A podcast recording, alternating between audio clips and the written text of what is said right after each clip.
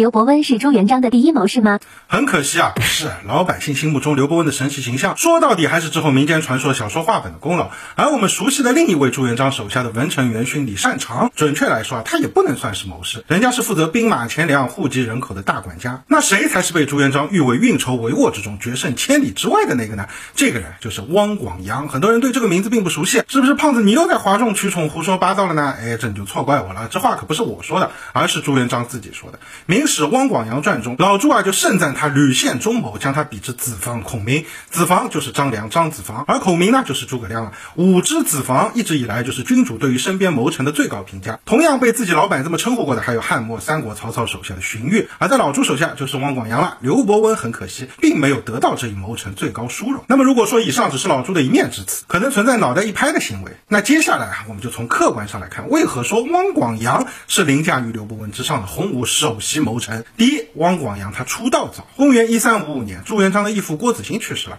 老朱啊这才算自立门户，并在同一年攻下了南京，正式开启了自己的争霸之旅。而这个时候，汪广洋啊就已经是朱元璋元帅府的令史，也就是幕僚参谋了。而刘伯温这时候呢，还吃着元朝的俸禄，玩命干着剿灭义军的工作呢。直到一三六零年，惨遭元廷排挤，年过半百的老刘头才接受了朱元璋的邀请，加入到了这个创业队伍之中。所以啊，从资历上来看，跟汪广洋就完全不是一个档次了。第二，汪广洋爵位高，说实话啊，我觉得朱元璋是比较不重视文臣的。洪武三年，大封群臣，总计三十六人，其中六个公爵，二十八个侯爵，两个伯爵。三十六个人里面只有三个文职人员，并且除了李善长受封公爵外，汪广洋和刘伯温都只领到了垫底的伯爵。那么既然大家都是伯爵，为啥说汪广洋的爵位更高呢？因为在爵位一样的前提下，那就得看俸禄了。而我们看汪广洋实禄三百六十担，刘伯温呢二百四十担，差了百分之五十。那么孰高孰低，那就一目了然了。第三，汪广洋杨担任的官职更高。先看刘伯温干过的最高官职啊，御史中丞兼太史令。御史中丞呢是做监察工作的，太史令呢就是搞天文历法的，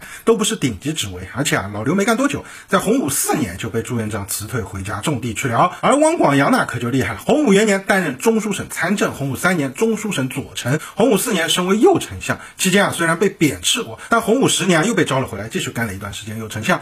可以说啊，无论从级别上还是从在任时间上，老汪啊都要甩出老刘好几条接去了。说到底啊，你论个人能力孰强孰弱，这非常难判定。作为谋士，汪广洋和刘伯温也一定有各自擅长的领域，就像荀彧、郭嘉也不是一类人。但从上面三个角度，出道时间、俸禄高低、历任官职来看，汪广洋啊的确在各个维度都要力压刘伯温一头。那么至于为什么汪广洋这个名字几乎无人知晓呢？开头说了是民间文学作品的功劳，那民间文学干嘛看不上老汪呢？这就要回到刚才说的第三点了。历任官职中，我们发现刘伯温干过一个职位叫太史令，这个官啊是兼任，主要管天文历法，所以可以推断出啊，刘伯温对于什么星象啊、玄学啊这些神神叨叨的东西是有非常高造诣的。而明清小说的套路呢，无论三国、水浒、说唐、大明、英烈，总是需要一个上知天文、下知地理，还能呼风唤雨，甚至居临遣将的军事形象。而刘伯温在这个领域啊，就更符合小说的要求，从而也就更受民间吃瓜群众的欢迎了。那么汪广洋最后的结局怎么样呢？作为洪武三年第一批受封的勋贵，你用脚趾头想想也知道，这应该好不到哪里去。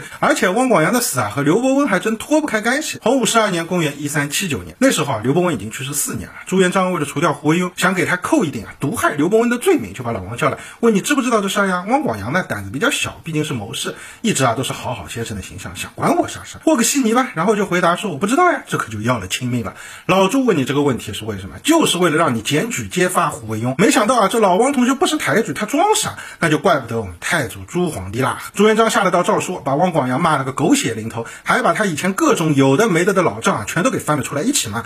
汪广洋收到后肝胆俱裂，也知道啊自己老板是个什么情况。这时候啊，要说后悔已经来不及了。但老汪呢也算当机立断，为了保住自己一家老小免受牵连，还没等老朱动手，就自己弄了根绳子把自己给了断了。从这点上说，还是可以看得出啊，这是个明白人。所以啊，和稀泥这种事儿，虽然大明不少文官都是高手，但你也要看老板是谁。你李贤和英总、徐阶和隆庆、申时行和万历皇帝，你可以和，随便和，大胆和。但如果你的老板是朱洪武，并且老朱啊是希望拿你当刀子去办别人的时候，兄弟你还敢和稀泥？那唯一的结果，就是连你也一块办了。这聪明了一辈子，咋就老了？老了这就糊涂了呢？